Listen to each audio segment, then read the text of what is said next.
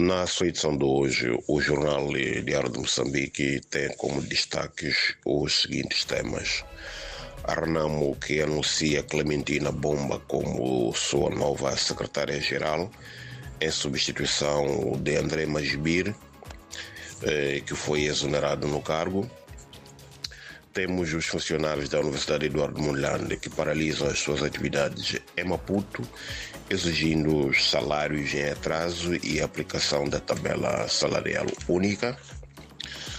Uh, e na província de Gaza, a Administração Nacional de Estradas, que posiciona empreiteiros em troços mais vulneráveis para fazer face à presente época chuvosa, Hum, em Sofala, uh, mais de 4 mil habitantes passam a consumir água potável no distrito, uh, em diferentes localidades do distrito de Marromeu.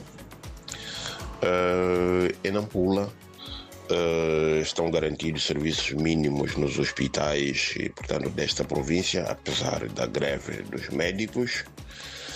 Ainda em Nampula, os consumidores estão a ser eh, encorajados a denunciar anomalias uh, na atividade comercial, uh, tendo em conta, portanto, a quadra festiva que se avizinha.